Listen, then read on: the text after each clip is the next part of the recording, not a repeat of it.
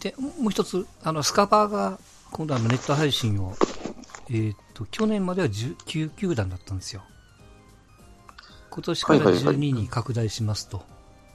これ増えた球団が阪神、はい巨人、広島なんですよ。来た。で、3000円えーっけ。と、あ、4000いくらじゃないのかね、スカパーだと。なんとか4000円ぐらい。そうそうそう。うん高い。確か。それはいらんわ4500円ぐらい。うん。ネットでも見れて、チャンネルでも見れてってはいはい。でその代わり今回からは12球団全部見れますよと。ああれ、ちょじゃ、え、ジャイアンツのホームは、なんだろう。えーっと、ジータスがネット配信で見れるのかな。うん、あの、確かそそのはず。うん。それもスカパーに入ってるから。今まで見れなかったんですか？見え、うん、ネット配信は見えない。あの、あれは見れたけどね。スカパーでは。あの、あチューナーでは。あの、そう、テレビでは見れたけども、ネットでは見れなかった。実は阪神もそうなんやけどね。見れないんですか？そう。えーその顔、あだってジャイアンツストリーム、ネットはジャイアンツストリーム、えー、ライブなんとかやな、ジャイアンツストリームか、今は。あ前は。あーえーそれは1200円か1300円ぐらいですね。月間。えで、あの、いまだに DAZN は巨人のホームゲームはやらないからね。やらないやれないんですよね。多分売らない。ンから広島とヤクルトも外れるらしいですよ。え？ DAZN、うん。外れるって、なんかニュースになってました。だから10え、9球団ってことや。9球団。うんきついな 痛くねえ。やっぱやめようかな。いや、でも僕、 DAZN、いや、でもね、4000円払うんやったら僕、サッカーも見るし、 DAZN の方がいいかなってやったら、そうやね。プラスアルファがあるからね。WWE は見てるけどな、もうイライラすんだ、あれ見て。ダメだ。いや、でもスカパーあっても、でもその野球しかないって。それはもう、それで4000円。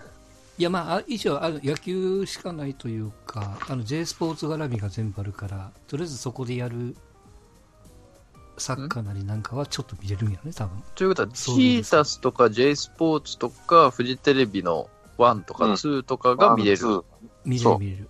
あれ、プロ野球パックでしょ？J スポーツの1とか2とかがネットで見れるって。今までじゃ J, J スポーツの1って多分広島だ、広島かな？広島だと思うんですけど、J スポーツの1はじゃあネットで見れなかったんですか今まで。ネットでは見せてく、あ J スポーツはやってなかった、ネットでは。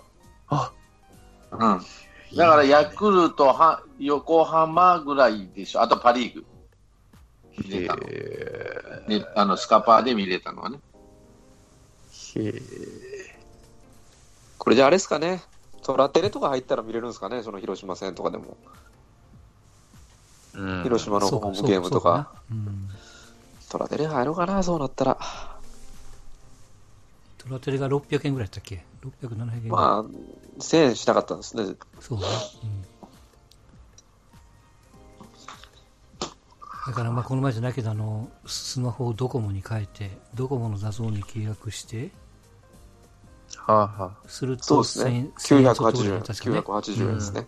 うんダズンフォードコモっていうのがありだますから。からまあそうそう2000円弱でトラテレも込みで見れると、まあ、それでいいんじゃないですかね。別に。うん阪神ファンやったら。うん、ジャイアンツも茨の道、金があるよ、本当に。でしかもあれらしですよ。あのー今まではね、やってたんですけど、日テレは今年またさらに縮小して、野球中継を、うん地上波での。いや、もうだから、なんと、なんと、まあ当然、東京ドームもそうなんですけど、うん、今シーズン甲子園での阪神・巨人戦を日テレ系列は 1, 試合もやらないんですよね。全な国ネットで。もう数字が取れないということで。すごいねだから日テレはそれ以外でちゃんと安定した数字があるからな。いや、っていうかそうなんですよ。野球なんて、いや、数字はまあそこそこ取れるんですけど、まあ経費かかるから、いや、まあその、コンテンツとしてはまあ微妙なんですよね。なるほどね。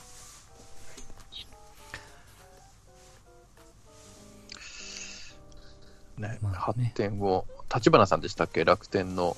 立花さんが、うん。あの、ビッセルの社長も。やってて、はい。あの、オーナー会議みたいな、まあ、社長会議みたいなのを J リーグって毎月やってるんですって。はいで、どういう形で、こ広めたらいいのかっていうのを、まあ、せこう言い合ってこうかな、どうにか改善をしたいっていう、うん。進化させようとしてるんだけど、まあ、それに比べて、パ・リーグは月に1回、月に1回だったかな。とかで、えっと、セ・リーグとかは年に1回とか2回で、やっぱ、うん両方出てる立花参加すると温度感とか、うん将来に向けての考え方っていうのがやっぱりかなり差があって、10年後だったかな、20年後だったかな、どっちが、あの、こう、素晴らしいリーグになってますかっていう質問に対しては J リーグって言ってましたね。うんまあ、そりゃないだろうなとは思いますけどね、ないないとさすがに。思いますよ。うんうんないとは思うけど、う。うんうそんなん、何年前から地上波潰れるって言われてるんですか、うんこんなん。そうそうそそれと同じ話ですよね。で、う。うん。それパ・リーグそうするのも、結局パ・リーグは人気ないから、総じて。人気ないから、その、そういうことするのであって、それは人気あるっつったって、それは地域密着で、もうちっちゃい地域が盛り上がってるだけなんで、セ・リーグほどにその全国のファンがいないし、うんもうそれは甲子園見ても明らかですよ。もう、交流戦で相手チームのファンが全然いないの見ても明らかなんで、うん。いやそれはどうにかせなあかんのはパ・リーグですよ。いくらパ・リーグ TV とかが、まあは客が入まあ、ホームで客が入ってるんか知らないけれども、うん。ビジターで客入らんと本当にファンがいる球団とは思えないんで、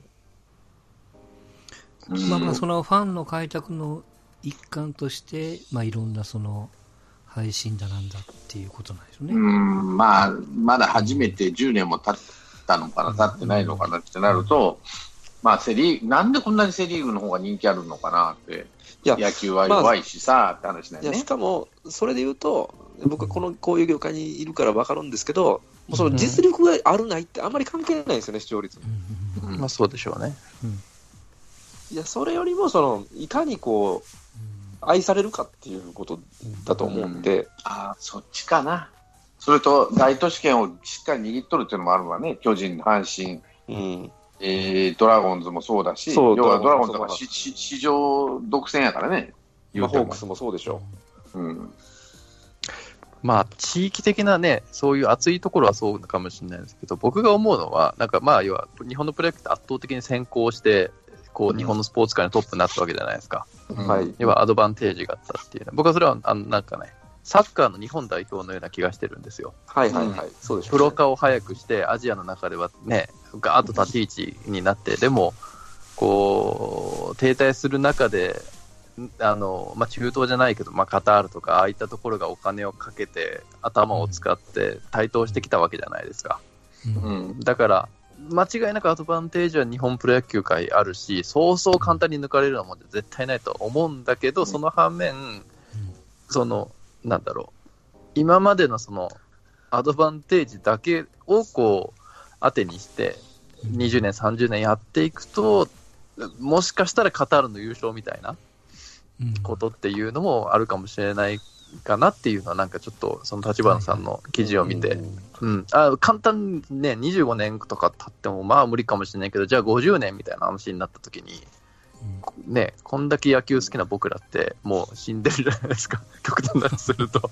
ってなると、野球を学校でやってない子供たち、サッカーしかあのやってない子たちがね、遊び時昼休みとかになったりとかした時に、じゃあどれだけ触れさせるのかっていう、とかっていうの今は、さ、今の高校生のうん野球部員と、まあサッカーやってる子供、まあ高校や、高校、えーユース含めてサッカーをやってる子、高校の部活とね、野球部員と。うんうんえーっと、野球、まあ部員の数はちょっとわかんねえけど、学校は4000校でしょ？高校野球は。なんだかんだ言っても4000ちょっと切ったのかな？最近。ああ、高校、高校の数ね。そうそうそう。要要は10年ぐらい前からさ、もう野球やる子なんかいねえよって言われてたじゃない。いや、それはでも、あれですよ、やっぱチームが高校だけじゃないから、サッカーは。ユース、うんユースチームだからユあるースも含めて何チーム何人やってんのかなユース、高校かな主に。まあ、海外行ってる子はちょっとは、おなそんな100人も200人もいないと思うけど、何人ぐらいいるのかな？例えば、でも野球じゃないですかね、かそれで言うと。わ学かんないです生けど。かどうかわかんないですけど、スポーツ人口になるとサッカーが750万人、野球が730万人でもう逆転はしてる？うんで、高校になるとどうなんだろう？高で、校なんで、うん。なんかに、まあ今、今の時点ですよ。もう20年前からもうサッカーに抜かれる抜かれるってずーっと言われてきたわけやんね。J リーグ、J リーグには抜かれて、J リーグな、なんでその、まだキングオブスポーツなんだよ、野球が。メディア今オーダー毎毎日やってるからでしょ。うん。あとそれがまず大い。きいのと、その国内リーグがパッとせんから。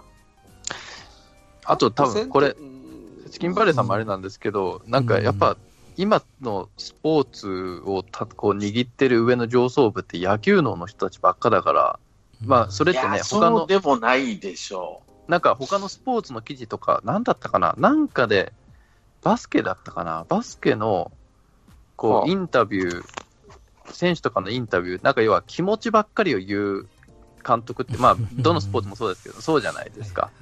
で、なんか、それはどうなんだみたいな話になった時に、なんかそういったこう、論理的なことを書いたとしても、今の上の人たちっていうのは、なんかその、えそういうのはこう認めないみたいな、こう、従来通りのやり方をやるみたいな、そう、なんかそそれがこうネックなんだみたいな、どっかでなんか見たか聞いたか。して、こう、世代が変わると、今の世代だとね、もう間違いなく野球がキングオブスポーツで、あの、うん。それでみたいな感じなんだけど、う。でもその世代が変わるって20年前からさ、そんなに変わっだから今わけじゃない30の人が50になってることでしょ？あのうん。時、その時いやい30やだった人がだだ50で管理職になってるっていう。今のそのや野球だけに限らんけどね、その、なんていうのかな、その、キングオブス、マスコミだけに作り上げられたものなのか、実際観客動員数とか売り上げとか、まあそんないろんなものを考えてると、まだサッカーとの差が、日本の国内に関してはね、世界に出てるか知らない。あります。間違いなく野球です。あるでしょう。うん野球ってなると、なんでこの、こんだけサッカーだ、子供がサッカーやってるのにさ、で、はい。見に20年前からやり始めて、20年前よりも、で、さっき言ったように人口がどんどんどんどん増えてんじゃん。サッカーの方がね。もしかしたら。あ、競技人だから口。まあ、その、うんうんあれですよ、野球のっていう話ありましたけど、うんまさにその通りで、結局サッカーって、ターゲットがコアなんですよね。マスじゃないんですよね。じじいばばが見ないじゃないですか。それはもうやっぱ退屈だし点が入らないし。言うても動きがある0-1-0-2-0の話じゃないですか。でも野球ってやっぱ、まあなんていうか、大逆転があり得るじゃないですか、満塁ホームランがあったりして。うん。サッカーで3-0になったらもう終わりじゃないですか。これ、例えばね、今のテレビって、その、F なんそなんとかそうで、要はもう、あの、F3 高齢者 F1 はい。あのしか見ないから、それをターゲットにやってるじゃないですか。で、まあ、僕らからしてみたらつまんねえなみたいな番組が多いなとは正直思うんだけど、まあ、それに当てはめて、そのターゲットをベースにスポーツ報道をか仮にしてたとして、まそのターゲットっていうのはその、えっと、あ、そうそう、F1 テレビをよく見、うん、かな？とか、もうちょっと下でもいいですけど、50代とか、60代、70代みたいな人たちをターゲットにししてるのと、じゃあ、はい20年後とかになった時って、まあ、はい、寿命寿命の関係でターゲットが変わったりするじゃないですか。はい。うんうんうんってなった時にターゲットっていうか、うん、その、まあ、そう、やり方っていうんですかね。やり方を変えないといつまで経っても今のやり方じゃ、こう、うん、あこうヒットしそれないというか。で言うとね、うん。あの、ここ数年以内に劇的に変わることがあって、はいはいはい。うんそれはと東京の、まあ、テレビ局さんは、うん。今の視聴率という考え方をもう捨てるんですよ。うんあの、要はあの、ファミリーコア視聴率っていうのに変わるんですよ。ほうほうほそれは、要は、ファミリーコアっていうのは、あの、お働きに出てて、お金をちゃんと有意義に使う世代っていう意味なんですよね、ファミリーコアっていうのは。だから、年齢層で言うと59歳までなんですよ。う。うんうんうんうん。59歳までの視聴率に変えるんですよ、もう。もうじじばばほっとけって。そう。だから、もう極論言うと、今とかでもそうなんですけど、うんよ、くよく言われるのが、テレ東っていい番組多いねって言われるじゃないですか。うん面白いし、視聴率も、まあそこそこ取れるしって。うんあれがほぼゼロになるんですよ。テレ東の番組が。ああ、なるほど。ジジババしか見てないんですよ、テレ東の番組って。うんでもそれが、例えば視聴率低いけど、そのファミリー、若い子ばっかり見られてるのが結構フジテレビ多かったりするんですよ。99人の壁とかね。で、まあ、だから結局、その評価し指標が変わってきて、だそれからどうやって測るんですか？今も測ってるんですよ、今も。はなんなんか要はど通常のいいわゆる今までの視聴率ってあるじゃないですか。ああれも出るし、ファミリーコア視聴率っていうのも今出てるんですよ。あ。それは、えっ、と、ターゲット、この家には何歳の人がいるっていうのを調べた上で、視聴率の機会を置いたりするわけ。そうですね。だから、あもちろん置く層にはターゲットって分かるんで、そのうん設置された層が何歳かっていうのを知らないとできないんで、あ60代だから以上の家の家家っていう変かな、まあ、もうの人にはその送んないってこと。まあ、置いたとしても、それをもう指標に入れないっていうああ、指標に入れない。分かってると、今後60視聴代率は視聴率で大事だもんね。うん出した上で今60代以上はいけないね。よく数字のからくりで言うのは、うん視聴率20%すごいねって言うじゃないですか。うん。でもそれがファミリーコアが10%の番組と3%の番組っていうのがあるんですよ、20でも。うん。うん。うん。うん例え、ば、あの、カツでおなじみのあの、サンデーマン。ああ、うんサンデーモあれって。視聴率高いんですよ、17、8%とかだった10り何パーするんですよ。だしね。でもあれ、ファミリーコア2とか3なんで、まあ若い子、まあ見てないんですよ。うん。うん。ないそうね。うんでもまあ時間帯は違うけど、あの、フジテレビの朝の番組あるじゃないですか。朝の番組とか。あのーああいうのは、ファミリーコア高いんですよ。うん視聴率は低いけど、なるほど。視聴率が10で、ファミリーコアが8あるとか。8あるとかになると、例えばね。これスポンサーとしても美味しいわけですよ。なんなら。稼ぎに出てる世代やから、なるほど。金使ってくれると。金使ってくれると。はいはいそうかまあでも、ジジババの方が金、自由な金持ってるような気するけどな。いや、でも結局働きに出てないから、年金生活だからそんなにお金持ってないってことになると、あ、全部が全部っていうわけじゃないだから水戸黄門が終わったのはそこで、ああ、そういうことか。視聴率は取れるんですけど、やっぱりジジババしか見てないから意味がないというので、やっぱスポンサーが離れていくし、東芝もあんなとこへ、東芝やったっけ？えナショナルもあんなとこへ金かけずにパナソニックになったら若い人にテレビを買ってもらわなあかんと。ずっと若い人が見るような番組にしようかっていう。という意味ではちょ、ちょっといいですか？はい、俺があとその4年だったら、その枠超えてしまうんで もうそれだったらしゃあないやんか。そうですよ、もう、それはしゃあないもうもう視聴率外の人間だって。こんなにドラマ見てるのに。これから相手にされなくなっていくんやな。いや、寂しい。だから、ああ、なるほどなと思うね。そういうふうにやっぱ、やっと舵、舵を切り出したか。じゃないと。いや、まあ、そらそうよね。っていうか、もう危機感感じてるでしょ。テレビつまんねえ、テレビつまんねえってずっと言われててさ。いや、だからね、うんテレビつまんねえつまんねえってお年寄りがいるじゃないですか。うんこっちからしたら、いや、別にあんたらに見てもらうんでいいっていう感じなんですよね。そう。お年寄りが言ってる分にはいいけど、小学生、中学生がテレビをつまんそうそねえのが一番怖いんでしょ？う。そこが一番怖いんで、そこをこう取り込むにはどうしたらいいんかっていうので、まあ、目先の視聴率よりも、若い子向けのそのお笑いであったり、そのバラエティっていうのをまああ構築していくっていうのがまあめ理想であって、だからあのドラフトとかでもそうですけど、うんこうお涙ちょうだいみたいなことをすれば、まあうん、コアな、ライトな層のこう興味を引くわけですよ。はいはい去年なんてあのドラフト特番、その当日の生放送ですね、抽選の。うんうんうんあんなんがすごい表数字が高かったわけですよ、ファミリーコアも含めて。ねまあ、俺、見いひんしも関係ないからね、もうね。そんなこと言わんとってください。でも、ああ、なるほど。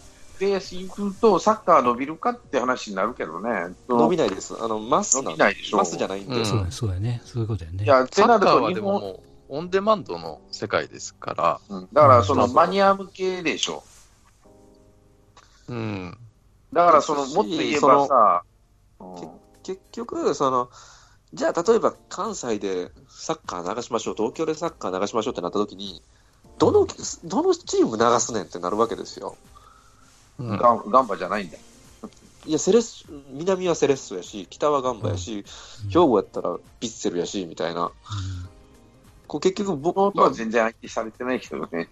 僕はどっちかというとガンバ派なんで、うんうん別にセレッソの試合されてもな、見えひんしなってなるし、だからさ、俺はそれ前から言ってるように、チーム数多すぎねえと思うわけ。ああ、そうそう、そうなんですよ。よ。うん、絶対多すぎると思う。だから、分散しちゃうんでしょう。いろんな意味で。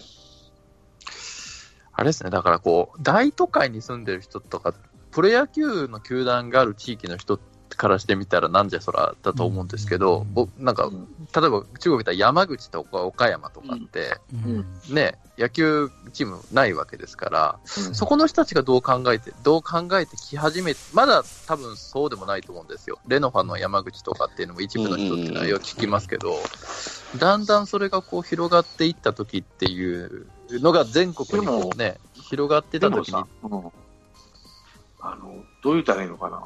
そういう、そうそういうのって、レベルの高いチームなら応援しがいあるけどさ、って思わない？J3 とかになってくると、あいや、それがね、違う。違う。それは違うと思いますね。うん。だからさっきも言ったように、別に強いよ弱いってあんまり関係なくて、うん。うん。こそうじ自分と、自分がね、その、共感できるというか、こう入っていけるかどうかっていうところで、ね、それが、まあ、もう今の話だったらね、その、全然だと思うんですけど、それが20年後、30年後になってて、まだカープが並ばしてチケットを売ってるようなじ、こう、何も変わらないみたいなね、放送も、あの、いろいろ契約しないと見れないみたいな、になった時に、じゃあ、どう変わってくるのかなってのはちょっと面白いなって思いますけどね。やっぱね、僕なんかは、その、まあ、ちっちゃい頃、まあ、20年30、30年前、20年、30年前に、やっぱその時から阪神ファンなわけなんですけど、うん、うん、うん。まあ、はまあ、前も言いましたけど、その、ホットモットフィールドの近くなんですよね、実家が。うん、あ、神戸ね。で阪神が激弱な時期ですよ、暗黒時代ですよ。うん。でもクラスのみんなはやっぱ阪神ファンなわけですよ。で、オリックスが強かった時期なんですよね、イチローがいたりして。うんそれでも阪神ファンなんだ、みんな。もう9割阪神ファンですよ。で、1割なんなん巨人ファンかなって感じですね。だからもうオリックスなんか誰もおらんと。そう、あのーで、当然地上波でもやってないしね。うんうんだからまあ、その弱い強いじゃないんですよね、結局。いかにこう、弱いけど、流行ってるかとか触れてるかとかでしょ。ですし、まあ、うんなんまあ、これは関西人の気質ですけど、うん。ボケって言いたいわけですよ。お前何やっとんねん、ボケと。言いたいわけですよ。あ、また三振しよったわ、新庄、みたいなことを言いたいわけですよ。空振りの真似とかするわけですよ、うんみんな。で、イチローのフォームの真似とかあんまりしないわけですよ。そんなもんなんですよね、やっぱりスポーツって。ってなると、その愛されるっていう点で言うとさ、その広く、その、こう、なんて、ま、広く愛されるっていう点では、まだプロ野球なんやな。全然、全然ですよ。全たただでしょ。いや、ももっといいやさ。うん。たただですね、僕らは、毎日巨人をやってる食卓で、こう、育ってきたたからね。っていうのがあって、今はその環境は基本的にはないわけで、野球を好きな人東京はね。そうそう。わ野球は好きなだけど、うん。そう、だからその、そのバックボーンがあるから、僕らからはもう野球はもうすぐポス入るんだけど、それがない、そうそう、なくなるであろうっていう世代がこう出てきたときにどうなるのかっていううん。とこですよ。まあまあこれがねラジ、オが野球中継やめたり、その日テレが地上波やめたりとか。そうそうそううんその流れが来てる。うん。僕らからしたらその頃考えられないじゃないですか。そうでもさだって毎日ご飯食べながらや巨人戦見てたでしょ、とか、阪神戦とか、毎日見てたじゃないですか。うん。でも野球がその地上波から薄れてきたのって何年前かな？日テレがもう全まあ毎日ジャイアンツ戦やってたのは10年前でしょってことはさっき言ったぐらいの年前ですね。10年前から状況がその変わってきてるかって言ったら変わっむしろ言っちゃ悪いけど相撲じゃなくて、まあ、野球も人気はなくなってきたも他のスポーツがどんどん出てきたような気がする。んですそれもありますねバ。ドミントンとかさ、そんなもんだ誰が見とったって話よやん。テニスもそうだ。テニスも、結局、難しいんですよ。全体で見ると、その、野球人口って、ね、減ってないか分かんないけど、それこそさっきのね、あの、ファミリーコアじゃないけども、えーっと、20歳から、えーっと、20代、30代だけがっちり取ると、じゃあその年齢層に対しての野球とサッカーと割合がどうなのってなると、これ多分変わってきてると思うんですよね。そう。だから僕の、なんていうの、息子とか、自分の周りを見てるだけですけど、息子、娘は野球の矢の字も言わないからね。まあ、そう数は少ないけど。ね、うんこう10年前からじゃあ亡くなったとして、まあ、うんその子たちって今中学1とか小学校、はいはい高学年、その子たちって正直言ってまだ能動的にプロ野球を見に行かないじゃないですか。金もないし、お小遣いとかだから。だからその子たちが20歳とかになった時に果たしていくのかどうなのかなんで、多分その答え合わせってあと10年ぐらい多分かかるんですよね。まあ、それが、例えば10年前8歳やった子は今18歳になるわけやね。10歳やった子は、要は多感な子が今大人になってお金を使い出すわけやね。うんでこれから、これからこれから変わるのか。変わるかもかっていうやつでしょうね。でも、まあ、ただこれはサッカー、まあ、サッカーで言うとね、うん確かにサッカーっていうのは、まあ、ネット中継は増えたし、うんっていうことで言うけど、まあ、代表時代は確かに盛り上がってますけど、うんもう地上波で J リーグなんかもう皆無じゃないですか。うんうん、そ環境は確かに見る環境は良くなってるけど、うん。まあ、結局その、もうコアなファン層が見てるだけじゃないかなっていううんのは思そううんですね。まさしくその通りです。その売り出し方があんまり上手じゃん。そのサッカーばっかり言うかもしれんけど、例えばさ、スポーツニュース、まあ、連日見とってね、サッカーがトップに出てくるったら、まあ、ワールドカップの時と日本代表戦ぐらいなもんであって、いや、今、野球じゃなくても、例えば相撲であったりね、今、最近だと相撲のが盛り上がってんじゃんと、まあ、じじいばばだけなのかもしれないけどね、それとかさっき言った、うん。で、しかもね、もう一つあるのは、サッカーのスポンサーが、もはや海外のクラブに移ってるっていう現状があるんですよね。それはる。あの、うん。これはシントトロイテンっていうチームがあるんですけどね、ベルギーうんに。これ日本人が複数人在籍してるんですけど、このチーム、あの、DMM でおなじみのところがやってますからね、うん。あのスポンサーになったりするし、あの、長谷部選手が所属しているフランクフルトなんてチームは、インディードっていう日本の人材会社が、うん。あの、協賛したりしてるから、まあ、結局その J リーグに今までスポンサー、スポンサードしてた、まあ、クラブが、まあ、日本人が当然海外に行くっていうのもあるけども、それに伴って海外へのスポンサードが増えてきてるんで、うんいや、J リーグって結構、やばないかなっていう、その、うん俺もそう。ファン層として逆にそのファンもそうですし、企業側ももう J リーグ見限り始めてないかって思ってるんですよね。あの、資本の集中をしないとダメなんじゃないの？お金を集中させて集めて、そのいい選手を引っ張らないと、その日本人がほ、日本代表がほとんど海外にいる選手ばっかりじゃないってなるじゃない？そしたら、例えばあに代表の試合見て、あの選手を見に行こうって J リーグには行ってもいないわけやんね。ってなるね、だってのが、アジアアジアカップの決勝の時なんか全員あの海外チームっていう所属は海外チームでしたからね。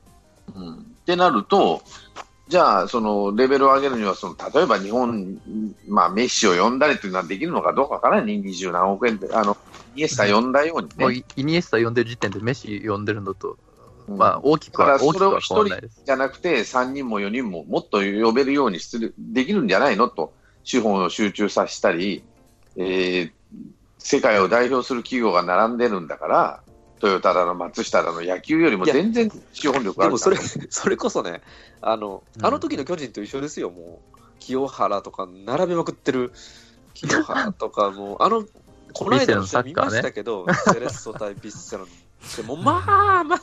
辛かったね、あれは。辛いっすよ、もう辛い。うん。あの、巨人の時の4番全員並べるのと一緒ですよ。なってないですよ、もうサッカーに。みんな好き勝手やるから、まあ、これからなんでしょうな、あれは。まあでも、あの、やっぱ、なかなかね、それか、その日本にいる、その国外に出てく選手をもっと引き止められるようにするからね。まあ、だんだんできてくんじゃないですか、多分。っていう、例えばその、出戻りも、出戻りもあるやろうけど、そういうふうにしてね。うん。日本まあのサッカー、ななんだ、なんだかんだ言って、ああ DAZN マネー入って2年ですから、まだ。まだたったの2年ですから、まあ、これからどうなるかっていうのは、まあでも、だ楽しみかな。だから、あの、鉄板は野球だと思いますよ。プロ野球だと思いますよ、正直。そんなに、あの、負けるとも思わないですし。だけど、どう伸びていくかっていうレベルに関しては、J リーグの方が僕は楽しみですね。うんそうですね。だからまあ、さっきの立花さんの話は、なんとなく理解できるところは、あるのはやっぱそういうところやろね。うん、そう。負けるとは思わないし、あの、鉄板なのももう重々分かってますけど、そう、これから日本のプロ野球がどう伸びるんだろうとかっていうのはあんま思わないですけどね。うんいや僕は逆に、うんあの、まあ、立花さんでヴィッセルみたいなことで言うと、うん。ヴィッセルが大こけして J2 に落ちひんかなっていう。大事やね。いや、僕あり得ると思うけどな。あの感じのチームやったら。なんか俺、あの、ビジャとか呼ばんで、アフリカ系の身体能力が高い、なんかエブモアみたいな呼んだ方がよっぽど、ねあのうん、なんか、イニエスタとうまく合うような気がするけどな。結局ね、ポドルスキーもね、ビジャもね、その、動かんのですよ、守備に。そう、だってもう年だもん。だから巨人と一緒なんですよ、守備ができない、攻撃一辺倒な感じの、クリーンナップばっかり並べる打線と一緒なんですよ。うんで、それが成功したかったら、まあ、それはまあ、自力があるからそこそこはいくけど、結局上昇チームにはなれないんですよね。うん。だから長島ジャイアンツでしょ、そうです。長島ジャイアンツが今のヴィッセルですよ。うん。で、腹に変えて、あの、腹に変えて、その適材適所の選手を当てはめるか、その1番から9番までそれなりに並べると勝てるようになってきたって話なんで、長嶋さんは欲しい欲しいで、その、まあ、なんていうかな、スター、スターを並べて工業的にはあの時のが一番いいらしいからね、お金は。まあ、あとはその、うん、ヴィッセルがどこのフェーズにいるかですよね、今。まあ、うんどこの、まあ、中国だってそうなんですけど、まずはベテランをね、呼ん呼んで、なんか、今、今更あそこ、あの年齢のあの選手が、こう、取ってどうすんのみたいな感じで冷ややかに見てたのが、いつの間にかどんどん若手のこう代表クラスをなぜか取り始めたみたいなのもあるので、ヴィッセルも今はそうやってこう、名前を打って、あの、知名度を上げてね、やっていって、じゃあそのビジャとか、ポドルスキー退団後に、じゃあどういった選手を取るのかっていう、まあそこまで考えてたら面白いなと思いますけどね。そうですね。やっぱ、う僕、昔はヴィッセルファンで今も、今は全く応援してないんですけど、ん。うん。昔の方がやっぱ、昔っていうのは楽天が入る前なんですけど、うん、うん、うん。うんなんかこう愛着を持って見れたんですよ。ああ、カズとかがいたとき大久保とか。数よりもね、あれじゃあキムドバンバンドがキムドフキムドフとかがいた時ああ、とか、ラウドルップとかいた時ですね。ああ、はははおったおった。周りはグズなんですけど、やっぱ一人二人のスターがいて、それもその、ああ年老いた感じのスターじゃなくて、阪神タイガースみたいなね。そうそうキム・ドフンっていうバリバリの韓国代表がいたりして、で引っ張ってくれたりとかして、なんかこう、今今ってちょっとどっちかというと可愛げがないんですよね、なんか。うん、まあまあ、そういうのは気使ってる感がすごいあるし、この3人、今、この3人、ビップって言われてるんですけどね、その頭文字取って。いや、それは気使うと思うよ。気使うわ。うんもうワンランク下げて、なんか、いい選手取ってきた方が絶対いいのになっていう。ビジャはなんか違う気がしたな、試合見ながら。なんかまあ、ビジャーは確かにね、あの、裏抜けもすごかったし、すうん、すごいんだけど。積極やけどポダロスキーもイニエスタも自由に動いとるなっていう感じなんですよ。うん。うん。で、周りの選手もそれ感じてないなっていう感じの。ねまあでも、高額選手はもうね、イニエスタでがっつり金払ってるから、多分楽天もそんなに金出せないでしょうしね、うんビジャもそんな多分払ってないでしょう、多分払ってんのかな？ねどうでしょうね。ビザも今 36?5、6? も35、う6でしそょうね。んなんですね。もうじじいじゃんね。ああ、それもあるかな。選手寿命が短いっていうのも。その、日本人にとっては。うんあと、なんていうか、チームをコロコロコロコロ変えちゃうっていうところ？その選手が。まあまあ、まあ、それは慣れますよ。それは、うん。慣れますじゃあ、しょうがないっていうわけで、その合う合わないっていう話ね。うん。日本人にとって。いや、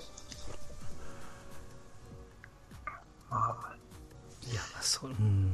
まあまあ、あれか。はい。まあでもねこ、ここんな話題ができるだけでも、もう5年前とは違いますからね。そうですね。そそうそうそう。 DAZN あって、 DAZN 様々ですよ、やっぱ。そうそうそう。だからね、ここれがなんか10年後、20年後ってどうなんのみたいな、面白みはちょっとあるかなっていう気がしますね。はい。うんはい。えっ、と、最後にもう一つだけメールを読んで終わりたいと思いますけど、はい。えっ、と、おいよさんからいただいてます。はい、はいありがとうございます。はい。えー仕事ばかりしていると社会のことに強、えー疎くなってしまうので、社会に関心を保つために、いつも楽しく聞かせていただいておりますと。楽しいかどうかです。社会のことはね、とはい、ありがとうございます。えーまた友人との会話でもネタとして参考にしております。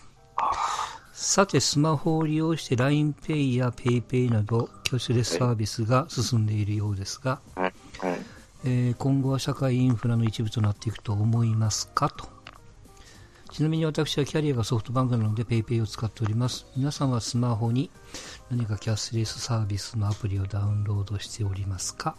おはい聞かせくださいと。えーっとね、俺はもうすごいしてないな。バンバンやって。俺いくつ入れてんだろう、今。ええーっとーちなみにね、ごめんなさい、僕ね、全くやってないんですよ。僕もやってないです僕は、うんマイルを貯めるために。はい、はいえーっ。とね、今ね、もう面白い、面白いっていうか、何が一番楽でたおいいかなと思ってやってんだけど、うん。俺何やってんのかな？折り紙、 PayPay、楽天ペイ、D 払い、 Suica、それから何やったかな？すごいな。うん。あと、えっ、と、 iD もや、あるし、あの、 QUICPay もあるし、うん。うん。 Kyash もやってるし何が一番便利ですか？どれが一やっぱりね、番便利ですか？ Suica、Suica。 Suica。うん。あの、 Apple Pay に入った Suica がもう、あの、呼び出さなくていいわけ。うんあの、そのままポンと置くだけで、ピロリンってやってくれるから、 Suica って押してね。それと、電車乗るときとかはもう Suica 入れてると、あれ？でも、ストーンさんってイコ ICOCA っていうか、関西ですよね。ででもスイ、あの、 Apple Pay に買う人のは Suica だけなの。で、あ Suica で通れるから、それで地下鉄も乗れれば、えー京阪電鉄も乗れますし、近鉄も乗れる。最初、うん、だから一番便利、あ便ポイントとかそんなんはないけどね。ポイントが貯まるとかそういうのは、あの、キャッシュバックあるのは今一番大きいのはペイペイかな。一番、えっ、と、うん、えっ、と、うん一10%じゃねえや、えー、10%か還元、今、還元してくれるんで、間違いない。ただ、めんどくさい。僕ももう結構使ってますね。まあ、ストーンさんほどじゃないですけど、楽天ペイと折り紙は使ってるかな。うんあの、まあ、これから、なん僕、あの、コンビニとか朝とかよく使うんですけど、もう、んあの、現金でこう、こう、あ、あと1円とか2円とかこうやってる人を見るのがすごい苦手なんですよ。もう、あのはや、早くとっとと買ってこう流したいっていう、回転率を早くしてあげたいみたいな気持ちになってるんで、うん、一回も財布開かない日ある？へー僕もそうだな。いや、です。よ僕もそのスマホには掘り込んでないだけで、あの財布に Suica とかなんだか入ってるから、それをやるで、スマホを当てるっていう習慣がないんですよね。うん、あります。だから、うんと、今、 Apple Watch 持ってるから、うん Suica はもう、あの、スマホなくても通ってきます。まあ、持ってますけど、うんだから出さなくていいわけ、スマホを。ポケットとか、カバンとか入れるでしょ、皆さん。うん持ってうろうろするというか、そういうところに。うん時計だったらもう、本当にふ、まあ、なんていうか、き服の上っていうかさ、長袖で時計がかかっててもピロンっていってや取れますんで、 Suica が一番俺は便利というか楽ですね。うんうん、そのお得ではないかもしれないけどね。うんだけどまあ日本なんてまだ可愛いもんだ。あれですよね、中国とかだともう、なんだ、うんアリペイ地獄ですよ。QR コードを、その飲食店の机の上に貼っておいて、そこからこう、もう注文を、だから誰も注文を取りに来ないみたいな。うん。もう QR コードでピッとやれば、それで、あの、メニューがわーっと出て、で、それでもう持ってくるだけみたいな感じにもう世の中変わってたりとか、あとあれですよね、スウェーデンとかだと、あれなんですよね、確か、その強盗が入るとまずいから、もう、あの、現金置かないの？現金を置かずくて、その、そういったマネー、あの、ウェブマネーのみしか取り扱わないみたいな、なってるから、まあもう、まあもう時代、まあ、簡単に言うと時代が変わってきてるんだろうから、もう、あの、えー苦手になる前に、もうとっとと慣れ、慣れちゃおうみたいな感覚かな、僕は。そあのでしょ、どっかでよくテレビやってる、そのチップを手に埋めるとかあるじゃないですか、なんか。うんああ、そこまではきついな。俺はそこまでしたいぐらいやね。そこまでしたい。だから、アップルウォッチにしたのは、その、ねそそれに一歩手前、一歩で近づくようにの感じなんで、どっちが。本当にね、そう。メールもそれでスマホはちっちゃくしたいわけですよ。本当にね、それやめて、もう誰かアップ。誰かアップルに言ってくんないかな、本当出してくんない、新しいのと。はいそうですね。まあね、日本の社会インフラってふ古くて手間がかかってみたいな感じだから、まあそれを改善するお手伝いの要因になれたらいいかなみたいな感じで使っております。うん。でも、本当にキャッシュレスはどんどんす進んでいくんじゃないの？あれ僕、ちょっと話変わるかもわかんないですけど、まあ、大阪から東京に行った組ですけども、うん。大阪は、えーっと、当時はですよ、今は違うけども、当時は、えーっと、10円でもあったら電車に入れたんですよ。なんかレインボーカードみたいな、なんか、うん共通のカードがあってね。はいでも、同じカードを東京に行くと、最低1区間のお金が入ってないと入れないんですよ。ああ、うんなるほど。うん。で大阪はとにかく入れた後生産。東京はとにかく、まあ、180円とか最低の区間がないと入れて、入れてさえくれないっていう、へーそういう目にはいましたよ、え、初はそうなんですね。東京冷たと思ったけどね、金払うんやし入れてよみたいな。うんその違い、まあ今もね、スイカになっても全然、もう一緒になっちゃったけどね。うんうんはい。そんなところでございます。はい、ありがとうございます。はい。もう毎回高エレンの話はね、もうそろそろこれでこれで終わりにしたいぐらいですが。毎回楽しませてもらってるんでね、まあいいですけどもね。はい。あと何かありますか？先週聞かれた方はあれですけども、堀ちえみの話は全くしてないことになってました、はい。ということで、また来週でございます。お疲れ様でございました。ありがとうございました。はーい。